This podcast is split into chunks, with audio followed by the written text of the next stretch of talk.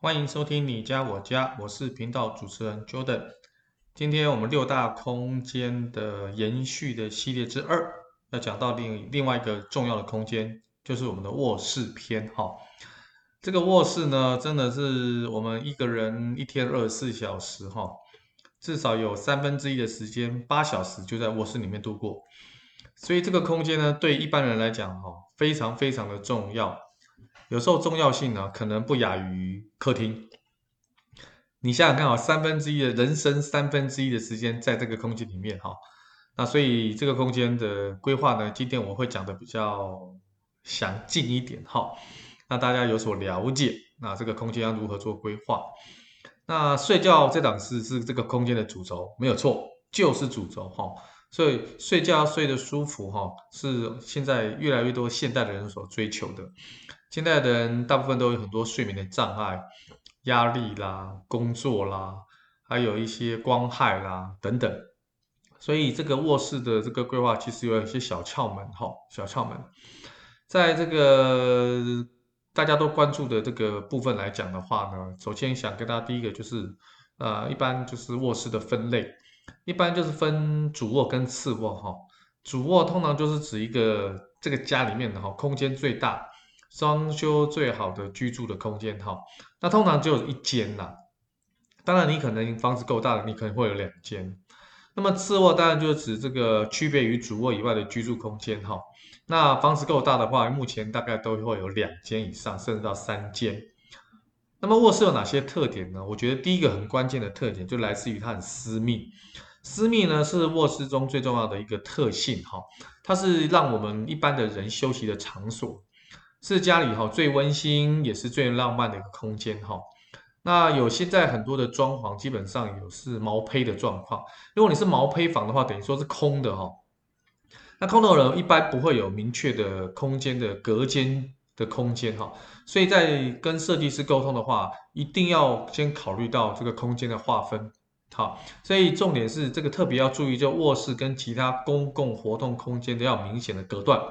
并且要确保哈，公共空间不能啊非常随意的、特别的、容易的看透啊过门带，或者是很简单的看到卧室的内部，因为隐私很重要嘛哈。所以在毛坯房的时候规划要特别小心。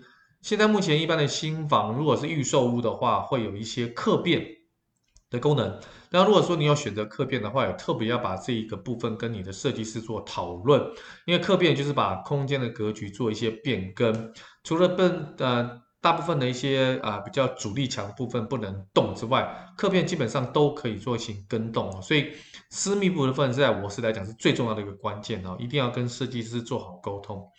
那第二个就是说你私密之后你要实用啊，虽然是休息的场所哈。但是在台北市啊、新北市、台湾呐、啊，各个地区都是寸土寸金的城市哈，它其实还有承载的其他的功能哈，所以卧室在你在所谓的室内设计的时候哈，要考虑到实用性。第一个就是你要放置大量衣物啦、被单呐、床单呐、被棉被啦这些的空间，所以你一定要考虑到所谓的储存的空间。啊，不仅要大，而且要使用很方便。就是你拿这些大型的这些衣物，或者是一些使用上啊，要很方便。那么床头的两侧最好有床头柜，那可以放置台灯啊、闹钟啊等随手可触摸得到的东西。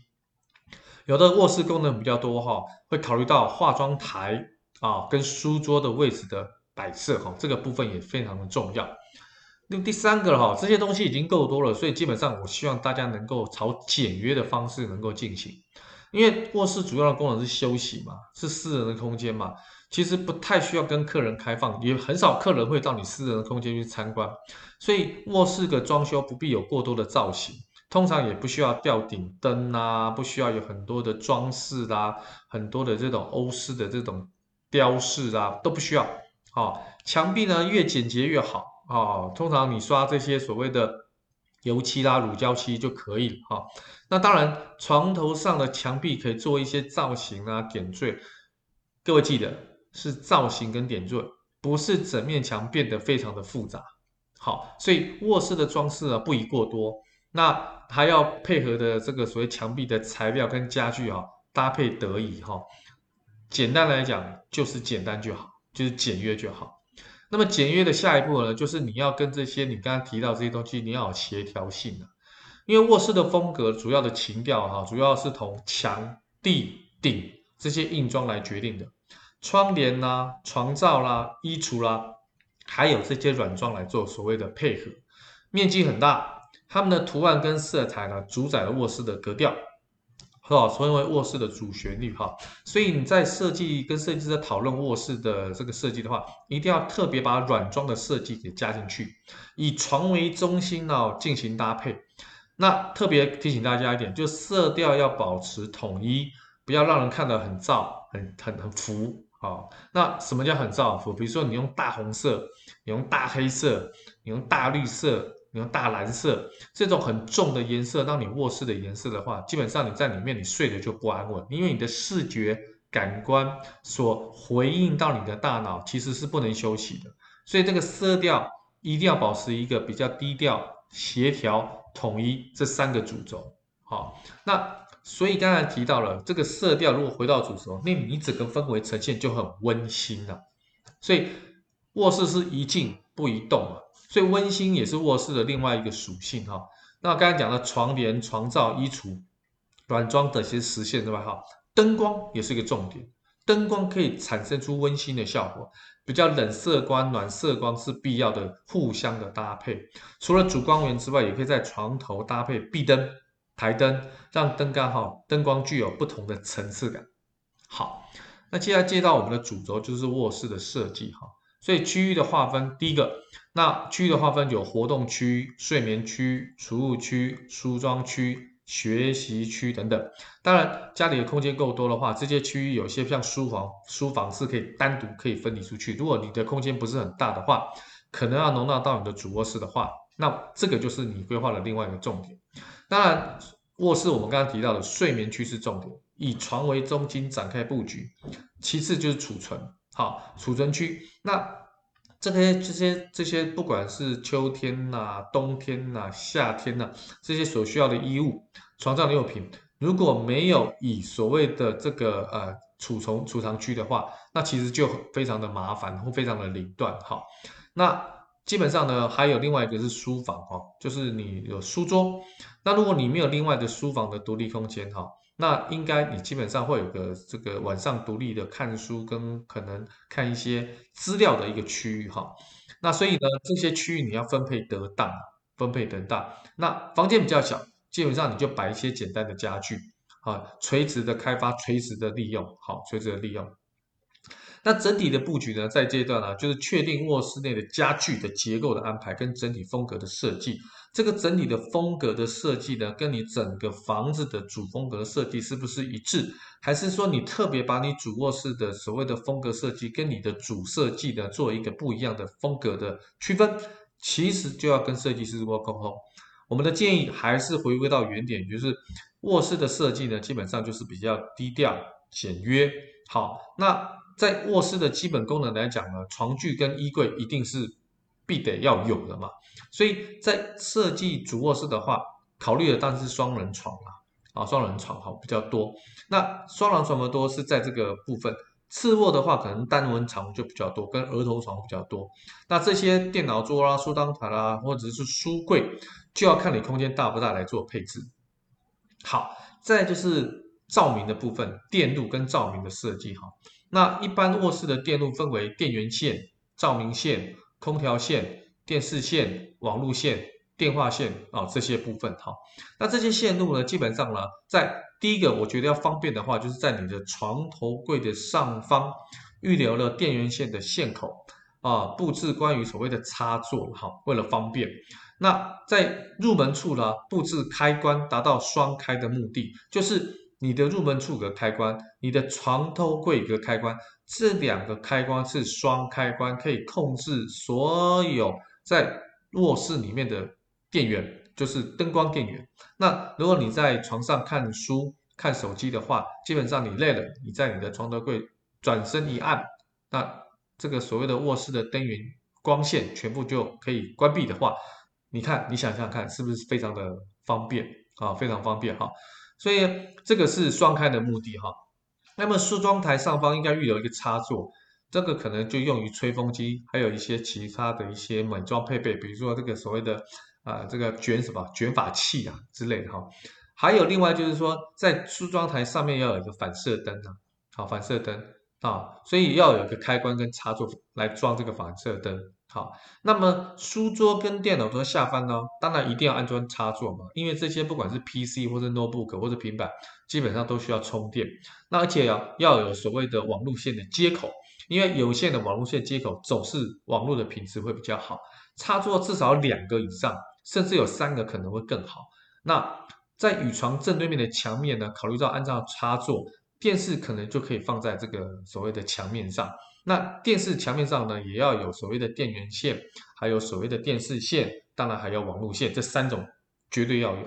那么插座的话，我是建议，当然是宜多不宜少啦。当然不是说每个地方都要插座，是每个地方需要插座的地方，你可能多一个插座的话，基本上对你以后使用起来讲，将来的电器有可能多。不太可能会少哈，当然这个部分我想跟大家做一些分享，因为呃在其他的角落的部分可能会安装所谓的空气的净化器或者除湿机，因为台湾尤其像北部地方哈湿气特别的重，这些都是需要安装插座的。那刚刚提到照明的部分哈，照明的部分我想跟大家分享，就是卧室稍微普通一点，如果说诶按照客厅的难易度来讲。卧室的话，要求的照明比较普通，主要就是主照明跟副照明的组成。哈，那卧室的照明的氛围一定要求是宁静的、温和的、舒适的。啊，那么书桌跟电脑桌的照明哈，一般呢，基本上呢，像一般的桌桌上的台灯呢，一般就够用，用 LED 灯的啊，大概就可以了。哈，那这些台灯呢，我觉得不需要啊定制化，不需要刻意把它定在书桌上，这个移动式的台灯，我觉得就够了。那这些台灯呢，还有这些照明呢，基本上切记不要用那种非常花俏的、有旋转的。有些年轻人呢，啊，喜欢就比较花俏，好像卧室在 party 一样。我跟各位保证，刚开始会很炫哦，你后到你你到后面你会发觉你睡得会睡得非常不好，而且睡得入睡的时间会非常的长，这些都不是很好的一个一个一个设计哈。再就是卧室的布置哈，刚才提到一直强调就是比较温馨的。那这件温馨的色调的搭配呢，除了刚刚提到的温馨哈，特别强调是床单、窗帘，还有枕头套、被套，尽量只用同一个色系。我的意思是说，不是同一种颜色，是同一种色系，同一种冷色系或同一种暖色系，不要太跳痛，还有不要重颜色的色系。好，那不要有太强调对比的色系，不要。好，那天花板的颜色呢？当然呢，宜轻不宜重啊。哦，最好你什么都不懂的话，就白色就好，就原来是白色，就用白色来搭配。好，所以家具呢，跟其他的一些软装呢，就是卧室的主色调。地板的颜色呢，也是基本上是浅色。各位一定有看过一种地板，就是实木地板或者是石塑地板，是比较深咖啡颜色。各位有没有常常看到？深咖啡颜色呢，是可能早期比较多的长辈哈喜欢使用的，因为他喜欢那个原木的感觉，而且冬天的话，如果你踩到地板上的话哈，你不会太冷。可是呢，如果单单以舒适性来讲，不冷这件事情是对的，但是它颜色当中吼会有跟所谓的刚才的基调，就是比较所谓的冷色或暖色性的这种温馨的感觉，会有大的冲突。所以现在的主轴跟趋势呢，就是在卧室的地板当中也会使用实木或者石塑或者 SPC，SPC 可能比较少，石塑的这个所谓的塑胶地板比较多，它有原木的所谓的这种所谓的这种触感，但是它也是防水、防震啊、防耐刮、防火，其实都这是一个非常好的一个材料，重点可以用橡木白。比较浅色的白色来做搭配哈，那这个基本上你会发觉，哎，这很温馨呐，宁静祥和啊，那这个部分我觉得就还不错。但是如果是你小朋友的次卧的话，当然这些刚才讲的色彩呢，稍微就可以活泼一点。像很多人就喜欢把男孩子的房间弄成天蓝色，有点像那个希腊风的颜色，有没有？那看起来就很阳光啊。看起来就很明媚啊，啊，那小女孩的房间都有成粉红色，它像那个 Hello Kitty 的颜色哈，就是粉红色跟白色的交接，让整个房间看起来非常的活泼，非常的朝气。看起来就是小女孩的房间，自己看着也很很舒服哈，小朋友看着也非常的开心。那当然这个就可以做做一些考虑了啊，考虑。最要跟大家分享就是这种整体的布置跟装饰的点缀哈。以整体的布置来讲的话哈，简单实用，不要过多。一般呢，采用两种到三种就好。那两种的话，一般就是这个所谓的储物的家具哈。跟这个寝具的哈，那空间够大，当然可以考虑考虑化妆桌了哈，工具这个书桌了。